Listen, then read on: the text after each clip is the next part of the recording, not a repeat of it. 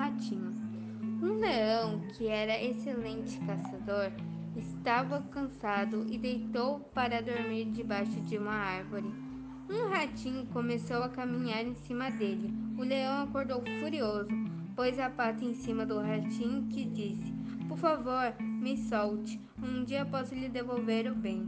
O leão riu do ratinho e disse: Como um ser tão pequeno?